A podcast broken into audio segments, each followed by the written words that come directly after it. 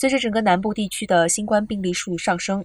周四洛县报告了四千四百九十三例新的新冠病例，比上周此时报告的数据有所增加。一千一百六十四名病毒感染者住院治疗，其中百分之四十因为新冠相关症状入院，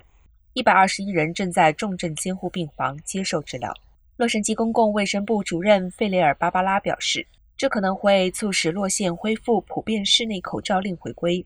同时，卫生官员一直警告，不仅新冠在冬季可能激增，而且流感和呼吸道合胞病毒也可能会激增。当局一再敦促居民确保他们接种了最新的疫苗和加强针，并接种流感疫苗。